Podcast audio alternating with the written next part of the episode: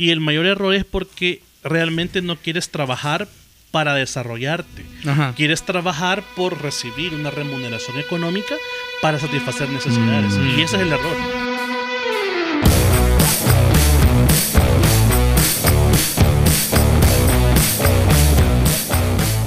Bienvenidos a un nuevo episodio de Relevante. Estamos felices de darte la bienvenida a ti que estás conectado a través de internet, escuchándonos ahí con tus audífonos o en tu vehículo, en tu oficina. Eh, estamos los cuatro de siempre en la mesa y tenemos un invitado especial, pero te lo presentamos en un instante. En la mesa del rincón. Sí, los, los que se sientan atrás. Marco, Marcos, Daniel, ¿cómo están? Súper bien. Súper bien. Súper, súper bien. Volando. ¿Animadísimos? Con todo. Contento de estar de vuelta. güey. Es Ey, bárbaro. es cierto, es escuché- cierto. escuché. Nunca me había sen- Te mandamos sentado a escucharlos solo por escucharlos. Ajá. Hicimos una Yo prueba. siempre, a ver. yo siempre lo escucho por porque lo edito, pero pero eh, el, el episodio anterior me senté a escucharlo Vos lo escuchaste como... como, como audiencia y Ajá, fue bien audiencia. chivo. Fue bien Qué chivo. bueno. Te mandamos saludo saludos. como audiencia. Ah, Hasta Ana Laura Ajá. le mandamos saludos. aquí me dijo, ¿qué dijeron? Me dijo, ya que te mandaban saludos. Ok, mira, tenemos un invitado especial porque eh, queremos aprovechar un poco de su conocimiento y yo Ujú. quisiera que le demos la bienvenida. Él es Willy Rendón. Willy, ¿qué Bravo. ondas? Un ¿Cómo aplauso. estás? Bienvenido, Bienvenido. Gracias, Willy. Feliz de estar aquí con ustedes compartiendo y a la orden aquí para escuchar preguntas, comentarios y de todo lo que se puede. Quejas, ¿no? No. De todo, un poco. Todo también. De todo. Reclamos. Ah, Mira, reclama. Willy, quienes te conocen y te tienen en las redes sociales saben que sos eh, amante de los asados. Soy parrillero, disfruto mucho la cocina como un hobby, lo tomé como terapia, Ajá. soy extremadamente impaciente, me cuesta, me gusta saltarme pasos para minimizar tiempo. Y hoy sí que te hemos hecho esperar. Y, en el- y- y aquí aprendiendo ese proceso, más la parrilla, que es un tiempo de cocción. Mm, interesante. Entonces lo tomé como una terapia Es- para mí. es la área disruptiva que, que sí, tiene. de hecho lo tomé no porque me gustaba parrillar, sino porque encontré que a través de esa es larga espera de cocción, Ajá. Eh, yo atacaba la parte que más me costaba, que era tener paciencia para Ah, esperar. ok. Ah, Mira mira. que para- como. Qué buena, qué bueno. Para los argentinos, eh, la parrilla es todo un evento. O sea, no es que, ah, hagamos una carne, pues, y... y- No, no, Tiene eh, toda una liturgia que cumplir. bueno, Yo o no- sea, es prácticamente todo el día. Yo Sí. nunca había experimentado eso que decís hasta que conocí a Mauricio Domínguez, Ajá. que fue parte de Villanueva. Y Sí. Mauricio me dijo. Saludos vez- a Mauricio. Yo una vez le dije, hey, hagamos una parrillada para los jóvenes. Pero lo vas a tomar en serio, me dijo. No. Y yo dije, ah, pues sí es cierto que es serio para él esto. Sí. Ah, Nosotros Bueno. hicimos una con alabanza ya de Hacienda. Men, o sea, fue todo un evento. O sea, Sí. Desde lo que la comida previa, Ajá. o sea, esta idea de que nos sentamos todos a la mesa y nos ponen el plato, Ajá, nada no, que ver. no. no funciona Fíjense que el ritual del asado es bien interesante porque nosotros decimos vamos a comer carne y literalmente tú esperas llegar, esperar 15, 20 minutos y que te sirvan el plato. Sí. Eh, en Argentina no. El asado te invitan a las 6 de la tarde y estás comiendo carne a las 11 de la noche. Ajá. Mm. Y, y tuve el privilegio de hacer asado para Mauricio Domínguez. Ajá. Entonces le preparé, hice todo el ritual como cerca como los argentinos lo hacen y, y me dio el Ajá. lugar. Interesante. Está aprobado, aprobado por tuve Certificado por Mauricio Imagínate tener a alguien con el gusto Ah, pues sí. que de alguien que, que no ve eso como una tarde de asado, sino Sí. un ritual. Él. Sí, Un parte de ritual su cultura. Es un rollo que dura horas. o sea, no chancleta, eh, no es comer No. chancleta. No, es el, es- es el concepto de la, co- Bien de la co- carne bien cocida la mía. Ah, la No, chancleta. le. A eso hay que. Y mira, no invitarlo hablando, de, hablando de paciencia, evitas lo contrario, tu esposa. Porque la panadería sí tenés que esperar un montón. Y- Mira, eh, Evita se dedica al pan Ajá. Porque el pan es un proceso totalmente aparte. Sí. O sea, en la cocina, en el asado, todo se puede arreglar. En el pan no. Si tú le colocas un gramo más de cualquier ingrediente, arruinas sabor. Yo no Sí. podría. man. Yo he probado, yo no podría. yo he probado y es de verdad el, el pan más rico que he probado de masa madre es el de Evita. Bravo. Es. Y te lo agradezco. Un saludo Eso. para, para mi Ajá, el pan de masa que- madre. Viene, que viene esto. Fante, ¿qué decir? Ahí ¿Qué, viene qué Fante, quieres tiene decir, algo que decir. El, el pan de masa madre de Vita es súper bueno. Promociones. Gracias. La verdad gracias, que vámonos gracias. a comer mejor. O sea, no sé qué traído estamos haciendo de. Gracias por todo. el pancito y la carne aquí. Yo creo que no, no lo pensamos y hubiéramos hecho eso. Ajá. Eh, yo he visto a, A la Evita- próxima hay que hacer un en vivo, pero en el vivo asado. en el asado. Yo creo que pode- podemos Una hacerlo. grabación. Podemos hacerlo. Porque Le vamos a decir al productor. Lo más, lo más difícil, lo más difícil que Evita tiene es que pesa los ingredientes. Ajá, O sea, claro. Todo, todo va exactamente. Los tiempos de medido, fermentación y pesado. todo eso. Levaduras, O sea, eso agua, es. Eh, y aquí viene lo interesante, aprovechar tu comentario, Daniel. eh, Evita no usa levadura. Ah. O sea, el pan que Ah, porque es masa madre. madre. es, Sí, es- claro. es un fermento natural, entonces no Ajá. usa levadura. Por eso es que el pan es pesado. es. Entonces, tú te comes un pan de esos con doble pancito de masa madre. Y ya no, estuvo. no logras comerte otro. Mira, Ok. y, y- y sostener en el tiempo la masa madre es bien difícil, no es, no es tan fácil como, como decir, ah, voy a agarrar un poquito y le voy a meter más. No, no. Es bien difícil. Es, es una técnica aparte. Yo, yo ahí sí mi respeto, yo en pan sí no. Mira qué interesante el, el poder conversar un poco acerca de los de las habilidades, los hobbies que desarrollamos y que pueden llegar a convertirse en una pasión. Pero hablando acerca de, de cómo ocupamos nuestro tiempo, eh, todos tenemos una, una profesión o un área en la que nos desempeñamos y tratamos de hacer las cosas lo mejor posible y todos lo hacemos esperando tener éxito y desarrollarnos de la forma correcta. Pero quizás eh, a muchos en alguna etapa de nuestra vida, eh, Willy, nos hemos sentido como un poco estancados en el proceso de desarrollo de carrera. Eh, quizás algunos nos escuchan y ya terminaron su carrera o están en su maestría o terminaron su maestría, pero, pero sienten que ¿Y hoy el, desa- el desarrollo de su carrera no es tan exitoso o tan exponencial como desearían. Eh, por eso pensamos en, en traerte a vos y platicar Gracias. un poquito al respecto, porque sabemos que también en el área profesional vos te dedicas a ayudar a otros profesionales. Entonces, pero contanos un poquito de esto. Bueno, quiero contarte que yo estudié administración de empresas de forma frustrada. Yo quería estudiar sistemas. Y en aquel tiempo la universidad que lo que impartía esta carrera me quedaba muy lejos. O sea, mi madre me dijo, no, no podés ir hasta allá. Obviamente el concepto esta de la delincuencia en el país estaba muy, muy Sí. en apogeo. Entonces me dice, vas a salir 5 de la mañana hasta Soyapango. Me dice, no, no, no. Entonces me tocó buscar una segunda opción. Sí. En, en administración habían materias que me gustaban más que otras. Las mates me encantaban, pero se lleva una materia que se llama administración de personal, donde uno aprende a dirigir gente. Y entonces entendí que yo disfrutaba estar con gente. Entonces, cuando disfrutas de estar con gente, es fácil preguntar, es fácil entrevistar, es fácil saber qué es lo que hace. Entonces, cuando tú vas a una entrevista de trabajo, lo que hace realmente es venderte tú. Es decir, qué es lo que sé hacer, qué es lo que me gusta hacer. Y uno de los grandes errores cuando llegamos a una entrevista es, no, yo vengo a aplicar lo que sea. Eh, no puede ser. Mira, pero viendo en, retro- en retrospectiva, te hubieses vuelto loco detrás de una computadora ahí codificando vos solo ahí con, Sí. con los El- ceros y unos. Sí, tal vez la parte difícil que uno no lo ve es que cuando uno tiene la perspectiva de estudiar algo, creo que uno debe buscar qué es ese algo que voy a hacer. Ajá. Entonces, yo en ese momento, trabajando, me di cuenta que estar detrás de una computadora no era lo mío.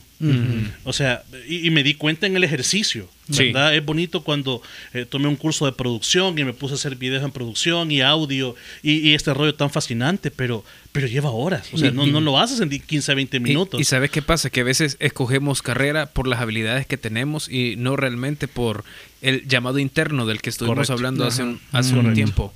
Eh, y eso es interesante. Entonces descubriste que lo tuyo era trabajar con gente. trabajar con gente. Graciosamente tuve la oportunidad de trabajar para una marca muy reconocida en el país en hábitos de formación. Fue la primera que yo conocí que estaba certificada con ISO 9001. Y trabajando con ellos me di cuenta que atender gente, vender servicios, eh, era, era lo que más me gustaba. Y pude notar gente que en su primera presentación no tenían ninguna habilidad. Y terminando los cursos salían, pero exponiendo con una facilidad increíble. Wow. Entonces dije yo, no, e- esto, esto es algo, es- no, no lo ves, o sea, no es algo que tú aprendes a- a- en un libro y lo lees y ya eres habilidoso para eso.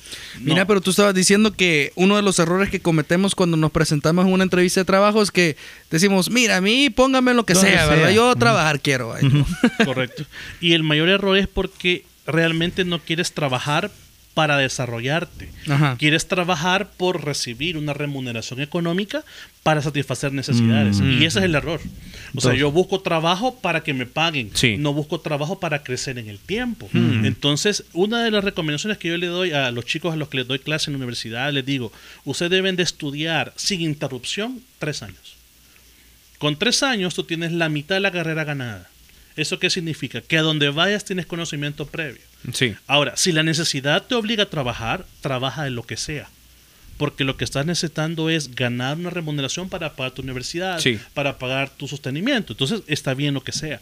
Pero del tercer año para allá tienes que ir perfilando qué posición de lo que estás estudiando te vas a dedicar a trabajar, porque tienes que amarlo. O sea, es hacer de tu carrera eso que te ves a ti haciéndolo todos los días de tu vida.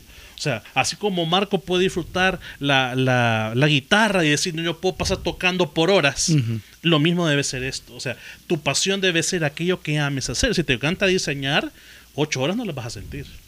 Pero si trabajas en diseño porque te pagan, las tres horas sí las vas a sentir. Mi- Mira, Willy, quizás en este, en este podcast tenemos una audiencia que ya pasó por todos estos procesos eh, informativos y ya se tomaron todas estas decisiones.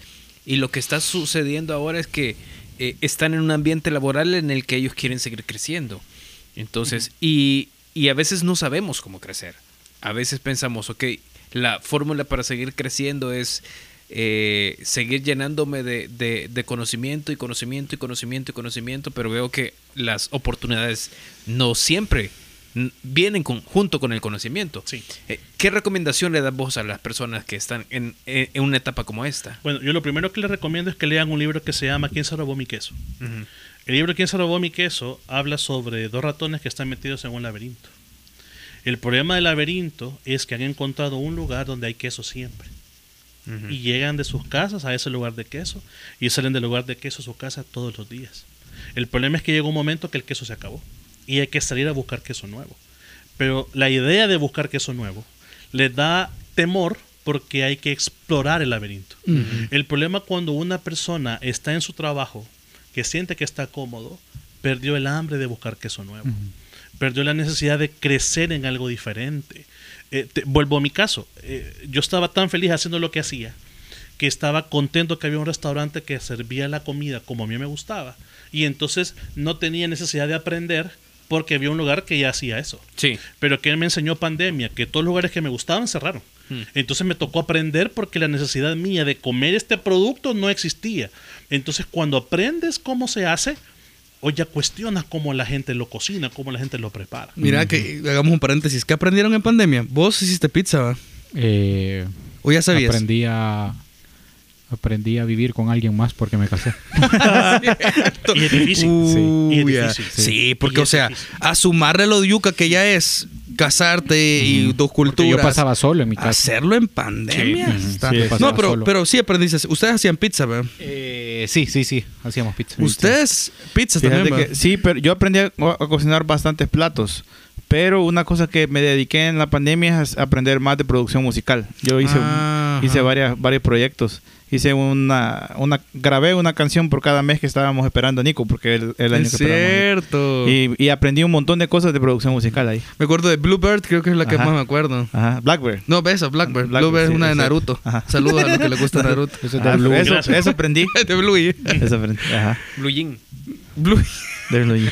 Nosotros hicimos pizza con Ali, que tenemos Ah, un ya me video acuerdo ahí. ese video. Ah, es cierto, ese súper video. Chistoso. chistoso. Con esta no hemos podido hacer nada. Ajá.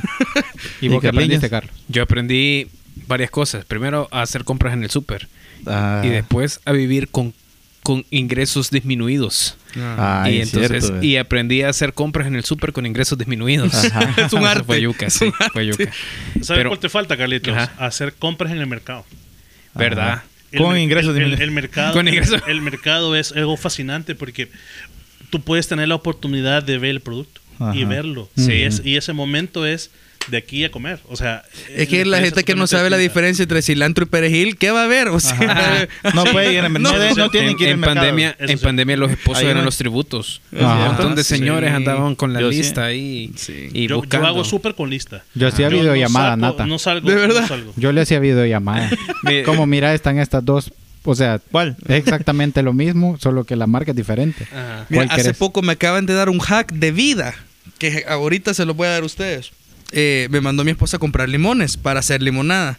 Entonces me dice que mi suegra le enseñó a ella que para saber que el limón da jugo, tiene que estar lisito. Mm. No como el limón No todo arrugado, cierto, poroso. no. Entonces tiene que estar lisito y la piel se debe de ver como que está bien delgada.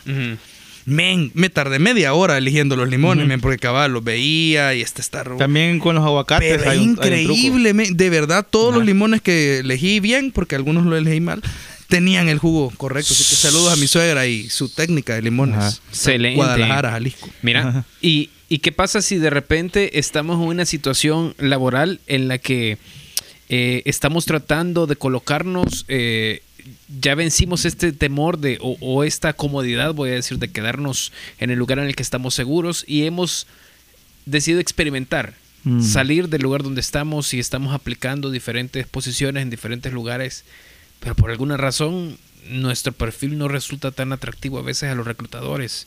Pero. Vos decís que ha- hay un hay un paradigma grande en estos países latinos de la de la ¿cómo se llama? la sobre la sobrecalificación de las personas. Eh, a veces yo creo que también puede ser un miedo ese. Yo no quiero calificarme tanto porque ya sé que no me van a contratar en otro lado. ¿verdad? Ujú. Yo creo que más, más o menos por ese lado, Quizás diferente. alguien que nos escucha puede estar diciendo, "Hey, yo sé que yo haría un buen trabajo, pero envío las envío mis postulaciones, pero no me dan la oportunidad. Mm. Pero yo sé que yo haría un buen trabajo. O sea, yo sé que si me dan el chance de desempeñarme en esta área, lo haría bien. Pero no me dan el chance y ese es el problema. Y a veces decimos, no, no entiendo por qué. Y, decimos, a veces, voy a decir así, los cristianos decimos, bueno, quizás no es la voluntad de Dios. Mm. Y realmente no exploramos si hay algo que nosotros debemos hacer o cambiar para que las cosas funcionen, voy a decir así. ¿Qué Fí- pensás? Fíjate que yo, yo me baso en una realidad en que cada uno de nosotros debe saber qué le gusta hacer. Entonces, si tú estás en un trabajo actualmente donde lo que haces te gusta, pero sientes que la remuneración no va acorde con el trabajo que haces, Ajá. tienes que tomar una decisión muy en frío. O sea, las decisiones en frío son, ¿te están dando la oportunidad de desarrollarte o te están pagando por hacer los siguientes 10 años lo mismo? Entonces, uno tiene que tener la diferencia entre hacer lo mismo y ganar experiencia, que Sí. no es igual. No, no es igual. Cuando haces lo mismo, es la misma tarea rutinaria una y otra vez todos los días. Ganar experiencia es que aprendas a resolver diferentes desafíos laborales, personales o incluso de relaciones con tus compañeros de trabajo que tú sientes que te estás desarrollando. O sea, estás viendo que estás creciendo diariamente. Pero si llegas a un trabajo donde no tienes ninguna de estas tres cosas, entonces hay que buscar trabajo. ¿Verdad? Y entonces, ¿qué es lo que uno regularmente hace? Renuncia primero y después comienza a buscar. Yo siento que cuando una persona ya no ve áreas de crecimiento en el lugar donde está, en ese momento debe comenzar a buscar trabajo. Y lo primero que debe de tener muy en claro es cuáles son las habilidades que les nacen de manera natural. O sea, no obligado. Por ejemplo, a mí, si a mí me piden, mira, ayudarnos a cantar tal cosa, o sea, a mí me gusta cantar, pero, pero, pero siento que no tengo el conocimiento mínimo básico para hacerlo estructuradamente bien. Entonces, puedo hacerlo mientras me baño, mientras cocino, mientras voy caminando, pero no me dedicaría a en la iglesia, eso, donde hay un ¿verdad? montón de gente que te cubre la voz. Correcto, entonces hasta, hasta puedes solo simular que estás cantando y nadie se da cuenta. Hacer el moped, ¿Verdad? decía Hacer el alguien. moped. Pero, pero cuando estás hablando de la parte laboral, tienes que tener muy en claro que la gente no solamente espera que tú le digas que sabes hacerlo, Ajá. sino que demuestres que puedes hacerlo.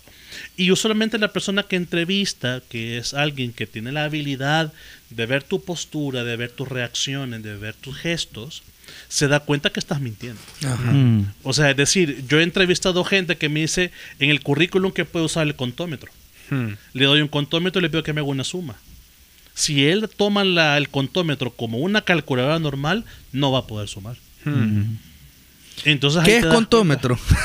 Esa es mi primera Para el, pregunta. el- el contómetro es un instrumento que los contadores usan o los administradores usamos para hacer sumas más rápidas. Es el que tiene el papelito que lo hacen no sé, Correcto. Entonces, por ejemplo, tú ves que las calculadoras, los números llevan un orden, Ajá. pero ese orden es porque van con los números de dedos. Mm. O sea, cada línea de los números corresponde al índice, al medio y al anular, que son los dedos que tú vas a usar. El contador agarra la factura, pero nunca ve los números. Ajá. Hace la habilidad con los dedos y va sumando. Ajá. ¿Verdad? Entonces que en la calculadora no puedes hacerlo Sí. porque los botones son mucho más pequeños Sí, sí, sí. y el contómetro es mucho más grande. Acabo de aprender algo nuevo. Y deja, y deja un registro Ajá. numérico en el, en el recibito que va haciendo Sí. para las operaciones. Entonces, cuadrarle es súper fácil, que en la calculadora no podrías hacerlo. Entonces, cuando alguien te pone que en su currículum que sabe usar eso, le das el aparato y, Y no cuando lo lo, ve no sabe hacerlo, entonces te mintió en una Sí, habilidad ajá. que dice que tiene. Y que debe ser, que es básica. Y es básico. Entonces, si tú ves ese perfil, el perfil es las características o cualidades que la persona posee Mm. versus el perfil del puesto. ¿Qué significa? Que yo contrato a una persona que tiene habilidades de comunicación para estar en recepción. Pero al momento que lo entrevisto veo que no tiene habilidades de comunicación, Descarto, ya no le sigo preguntando. ¿Por qué no le sigo preguntando? Porque lamentablemente al momento de entrevistarlo me doy cuenta que las habilidades básicas que necesito que posea no las tiene. Entonces lo descarto. Entonces muchas personas pueden colocar habilidades en su currículum vitae o en su hoja de currícula, pero al momento de presentarse en las entrevistas no es la misma percepción. Ujú. Entonces uno debe tener muy, mucho cuidado. Yo una vez entrevisté a una persona que me puso tres referencias laborales y las tres referencias laborales que me puso, las tres personas me hablaron muy mal de ella. Uh. Pero ese es cinismo, O sea, vos. o ese sea, es cinismo no, porque no ya sé. sabes que, que, si llamas te van a decir eso. Correcto, pero, pero es decir, hay personas que lo tomamos como obvio que Daniel me va a recomendar. Mm. Es, es que es obvio que Carlos va a hablar bien de mí. Ajá. Pero no me tomo el tiempo de decirle, Daniel, te he puesto en mi currículum Ajá. por si te llaman. O quizás esta persona Ajá. pensó, ni siquiera van a llamar. Correcto. Ah, por eso te digo, Ajá. puede ser un acto de cinismo. Entonces, ¿eh? entonces, tú tienes que tener la seguridad que lo que vas a colocar en ese papel, que aquí no va el dicho, a ver, el papel aguanta con lo que se le ponga. No, en el perfil no, porque eso es lo que la gente mínimo espera de ti. ¿Y qué es lo primero que ven? Al- o sea, al- al- es decir, tú agarras una hoja, ¿qué es lo primero que ves? ¿Qué es lo Yo primero veo- que ve un reclutador? Ajá. Yo por lo menos lo primero que veo es cada cuánto tiempo se ha cambiado de trabajo. Mm. Mm. ¿Por qué razón? Porque eso me dice qué tanta estabilidad tiene. Ajá. Y depende del puesto. Sí. Por ejemplo, un vendedor. Un vendedor es normal Sí. que no dure mucho tiempo. Que haya mucho flujo. Mm. Se va a cambiar de trabajo cada año, cada dos, cada tres. Difícil vas a encontrar un vendedor que se mueve cada 10 años. Imposible. Entonces no vende. Mm. ¿Me entiendes? No vende. ¿Por qué? Porque el vendedor usualmente prefiere un salario bajo por una alta comisión. Se mueve por entre más alta la comisión, se va a mover porque su hambre de venta está en la comisión, Sí. no en el salario base. Sí. Pero si tienes a una persona que ha sido jefe, por ejemplo, o tiene mucho tiempo como jefatura, va a estar estable mucho tiempo. Ujú. Va a de ver 5, 6, 8, 9, 10 años. Y es normal. Entonces se va a cambiar el trabajo dos o tres veces en la vida. Pero alguien que no tiene una muy buena gestión se va a cambiar muy rápidamente. Entonces ahí ya te Y, alertó. y yo creo que eso pasa bastante hoy día. Que Correcto. Yo, yo con- puedo pensar en, en- en varios nombres que yo pienso se han cambiado de trabajo. En tres veces en un año. Sí, o sea, no, quizás Sí, no, no. no, no, no mucho, ajá. pero quizás cada dos años se cambian de trabajo. Sí. Sí. Mira, hay mucha. hay- yo escucho mucho en las conversaciones eh, mucho desagrado o desilusión. Eh, yo creo que a veces por expectativas súper irreales del ambiente laboral. O sea, yo tengo una, una buena amiga que trabaja también en recursos humanos de una, de una empresa muy grande aquí en el país. Y ella me decía lo frustrante que es para ella ver a los jovencitos, o sea, los más chiquitos que están llegando.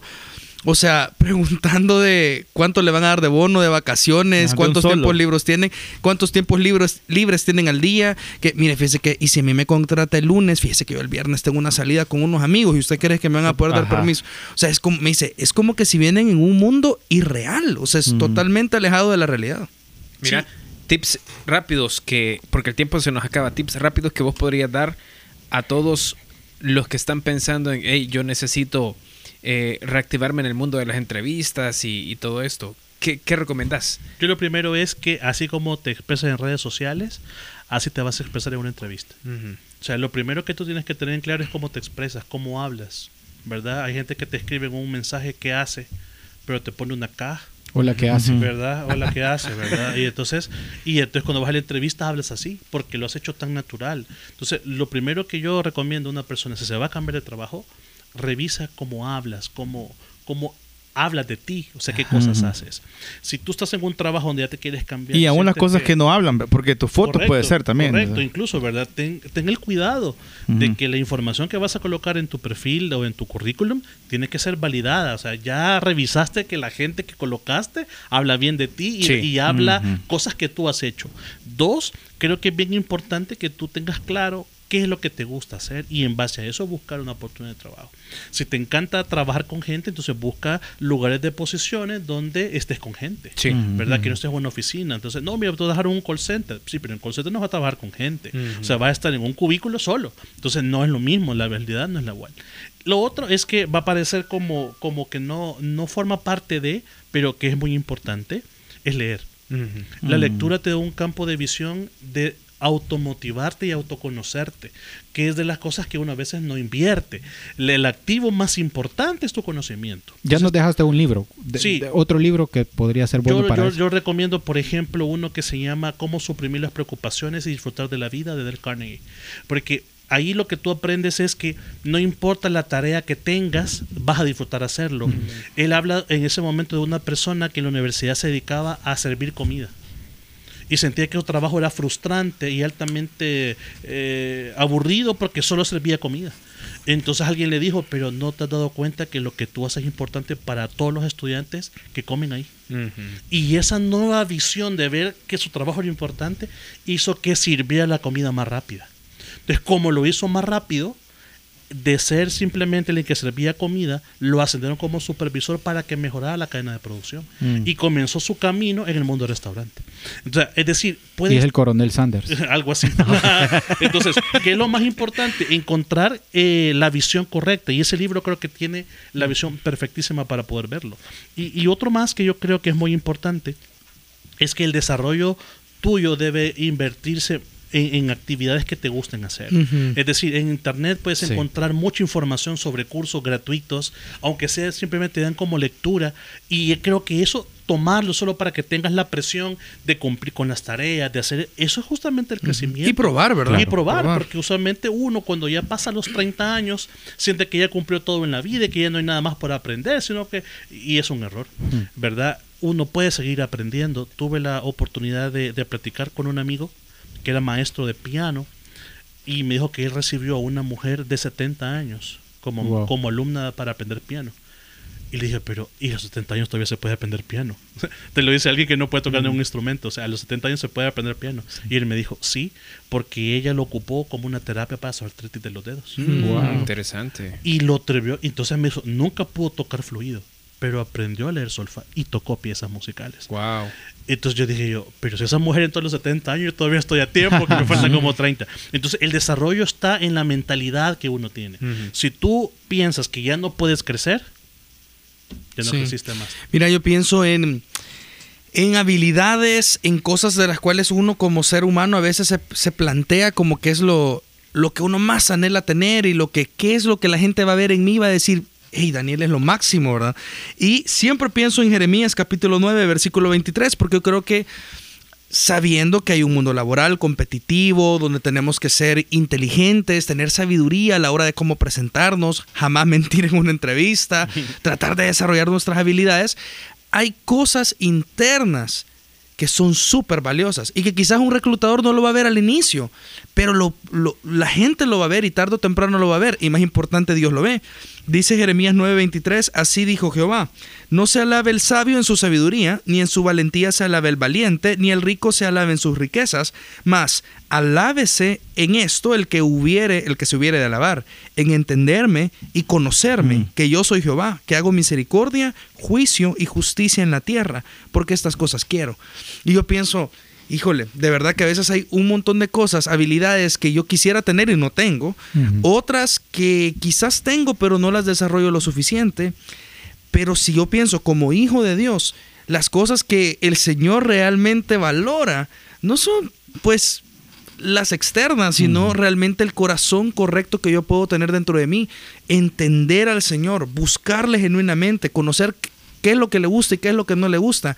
Imagínense si cada uno de nosotros, ahí donde Dios nos tiene trabajando, aparte de lo que sabes y no sabes, aparte de lo que tienes que aprender más, conociéramos a Dios profundamente e hiciéramos cada cosa que hacemos como para la gloria de Dios, sabiendo que lo hacemos para Él. O sea, nuestro, nuestro desempeño, nuestras, nuestras metas, nuestra visión de por qué hacemos lo que hacemos. Tú acabas de decir algo bien importante, o sea, esta persona que dice, no, yo no solo estoy dando comida, yo estoy sirviendo a estos muchachos, pero si eso le sumas, yo estoy sirviendo a Dios. ¿Qué me importa si, si, si me lo agradecen o no me lo agradecen, si me, si me notan o no me notan? Porque Dios me ve. Y yo quiero conocerlo a Él profundamente. Entonces, si tengo riqueza o no, si tengo inteligencia o no, si tengo valentía o no.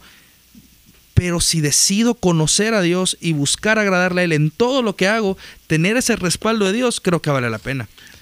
Y yo agregaría Daniel, a eso que es súper importante. Y imagínate que tu trabajo sea parquear carros y solamente vas diciendo a los conductores lo que tienen que hacer y cómo parquearse. Y luego para Dios, ¿con qué entusiasmo ayudarías a otros a parquear su auto? Sí. O sea, Sí, claro. cambia la percepción de Ujú. todo. Claro. Por eso es que creo que en la parte del desarrollo es tan importante porque tú debes de pensar, ok, esto lo hago para vivir, pero también lo puedo hacer para servir. Y entonces puedes agarrar una escoba y barrer y sientes que estás haciendo el mejor trabajo del mundo. Mm. Eh, te cuento una, una historia rápida. Una vez ayudé a un panificador. Panificador es aquella persona que hace pan. Panadero es el que lo vende. Entonces el panificador haciendo pan eh, tuvo que cerrar. Yo le ayudé en su administración, pero él decidió que ya no quería hacer eso porque le pidieron ser conserje en una iglesia. Y cuando le dije yo, ¿y hoy cómo se siente que ya no hace pan? Me dice, tengo el mejor trabajo del mundo. Y yo, ¿cómo tiene el mejor trabajo del mundo? Pero ser un conserje. Estoy en la casa de Dios todos los días, todas las horas. Escucho todas las predicaciones, todas las reuniones. ¿Qué más puedo pedir? Tremendo. Y, y- y a mí me voló la cabeza porque dije yo, si este hombre que venía de hacer eso, a ser un simple conserje, que cualquiera puede ver como ah, le pagan por ser conserje, él comenzó a verlo, estoy en la casa de Dios. Increíble. todos los días, todas las horas, en todos los cultos. No me pierdo ningún culto, digo yo, wow, este, Sí. este hombre me dio una enseñanza de vida. Entonces, creo que la pasión está en que hagas eso que te gusta.